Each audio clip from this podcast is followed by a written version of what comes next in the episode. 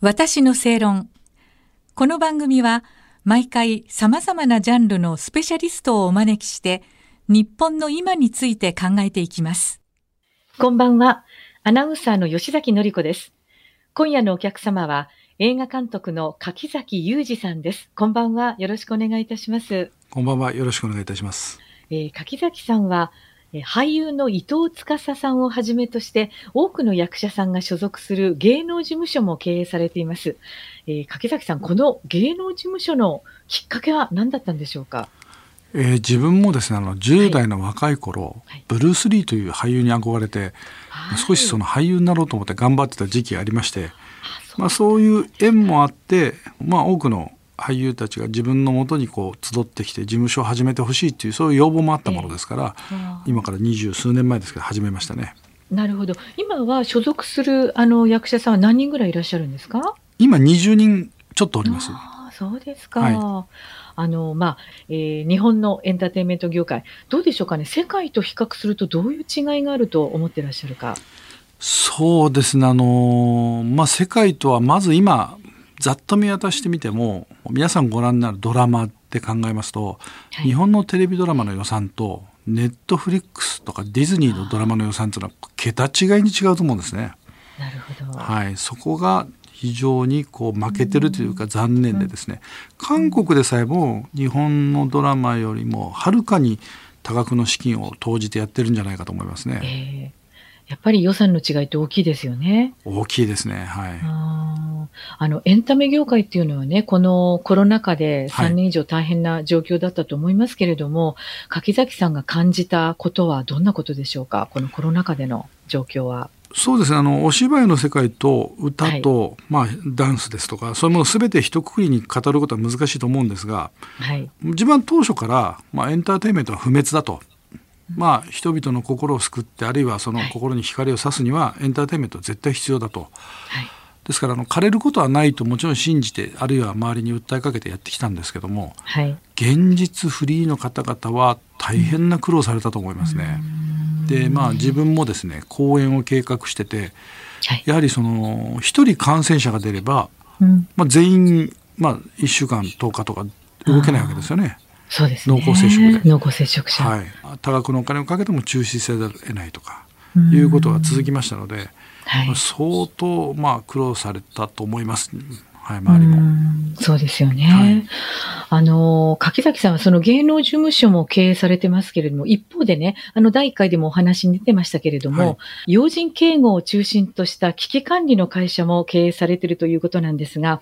えー安倍元総理の襲撃事件など、日本でも大変テロの犯罪が多くなっているという印象なんですが、テロ対策で日本に求められるというのはどういうことでしょうか？あのまずテロなんかないと思ってますんで多くの人が。そのはい感覚を変えなければいけないと思うんですけども、まあ、警視庁4万5千人ぐらいの警察官いまして、はい。民間警備員も大体ど大体同数ぐらいいると思うんですが、なるほど。まあ、もう少しその民間警備員にですね、はいまあ、。力を与えてくれればあの警察官が足りないとこ補えるんじゃないかなと思うんですけど、まあ、警察の方々に失礼ですがもう、もう少し力を与えるというのは、例えばどういうことですか？あの何も銃を持たせるとかそういうことではなくてですね。はい。いわゆる職務質問ができるとかですね、ああ。はい。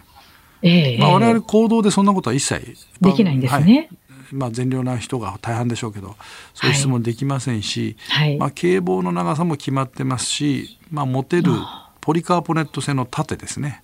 それも重量、大きさ全部決められてます、はい。はい、ですのでそういったものをこうやはり緩和することができれば、まあ、今後その無線の周波数帯の獲得ですとかあるいははい。ドローンなんかも活躍する場があると思うんですけど、はい。そういうドローン。はい、そういう規制緩和が最初必要かなと思いますね。ああ、なるほど。やはり、普通の警察官よりもかなり軽い、こう、持ち物とか、装備とかそういうことになるっていうことですね。そうですね警察官、まあ、ご覧いただければ分かる通りあの拳銃がありまして、あのはい警棒を持ってますで手錠も持ってますはいで。大きい無線機も持ってますけど、まあ、我々手錠持てませんのでね仮にあの民間人でもできる現行犯逮捕して警察官が臨場するまでの数分間我々はどうやってその拘束した人間を拘束し続けなきゃいけないのかって考えますとやはり人一倍苦労が多くなりますね。あもう少し権限を与えてほしいということですね。まあ定常使えればお互い安全に拘束することは可能だと思うんですけど。ああなるほどね、はい、この柿崎さんがね経営してらっしゃる危機管理の会社についてなんですけれども、はい、あの死亡する若い方もたくさんいらっしゃると思いますが、はい、どういうところにポイントを置いてあの大事なことだと思って教えてらっしゃるとか経営してらっしゃるポイントっていうのはどういうところに置いてますか？あのやはりですねあの、はい、まあ人まあ、誰かがですね命の危険を感じて守ってほしいと、はい、まあ、それを引き受けた以上は、まあ、鉄頭鉄尾、まあ、命を懸けて守ると。これがあの創業以来の、まあ、我々の会社の、まあ、ポリシーというか、まあ、それが一番大事なこととして教えてきましたので、はい、まあ、やはりそういうまあ、公務員でありませんがそういう精神を持てるかどうかの問題だと思いますね。